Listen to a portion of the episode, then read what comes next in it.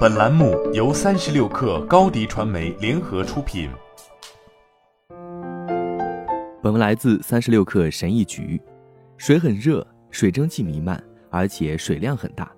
帕维尔·罗日科夫让水流过自己的身体，享受着一场特殊的淋浴。在他裸露的皮肤上，他感觉到了原子反应产生的热量，直接从核反应堆蹦入他的家里去了。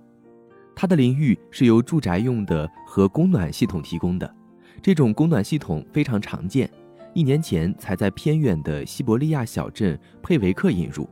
这不是一个典型的拥有巨大冷却塔的反应堆，而是新一代更小、可能有更多功能的核电站。这次是在附近北冰洋的一艘驳船上。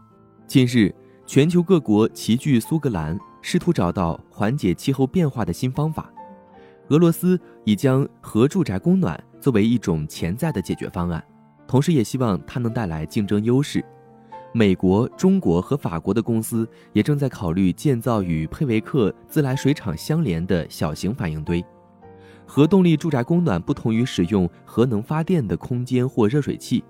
在俄罗斯和瑞典的小块地区尝试的直接核加热，是在发电厂和家庭之间循环水，将裂变的轴原子的热量直接传送到家庭中去。核能的倡导者说，用核能给家庭供暖也对环境有好处。首先，它避免了热能的浪费，这些热能通常以蒸汽的形式通过核电站的锥形冷却塔排出。如果客户不介意的话。它可以捕获这些热能用于住宅供暖。核加热的实验很难使俄罗斯成为气候变化的斗士。作为世界上最大的污染者之一，俄罗斯在全球变暖问题上采取了相互矛盾的立场。其中，佩维克小镇本身就是一个例子。佩维克小镇正在将供暖方式从煤炭转向核能。与此同时，它也从北极的气候变化中受益。随着航运航道变得更加通航，佩维克小镇作为港口的地位也在恢复。此外，俄罗斯在将核技术用于民用用途方面有着漫长而曲折的历史。苏联曾考虑通过引爆原子弹来开采露天矿和挖掘灌溉渠。凭借破冰船，俄罗斯拥有唯一一支民用核动力水面舰队。现在，除了佩维克。俄罗斯还有两个地方使用核住宅供暖，然而在这些情况下，它都是大型发电厂的副产品。很快，在佩维克小镇社区的蒸汽浴室也将使用核能。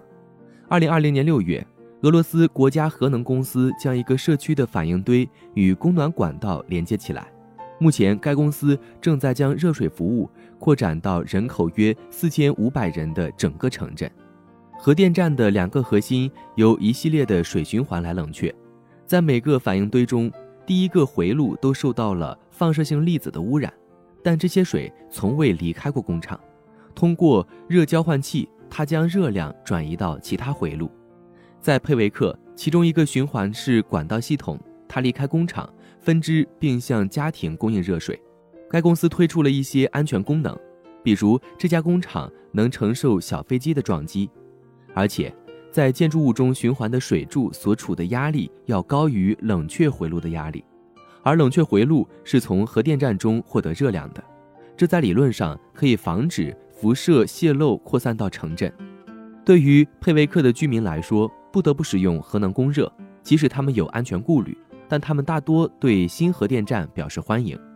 在发展小型民用反应堆方面，俄罗斯是第一个，但绝非例外。十一月。法国总统马克龙提出要扩大法国庞大的核行业，使用小型反应堆作为气候变化解决方案的一部分。中国也正在模仿俄罗斯的设计，建造小型浮动反应堆。包括通用电气和西屋电气在内的美国公司已经准备好了大约十二种设计方案，从二零二三年开始测试。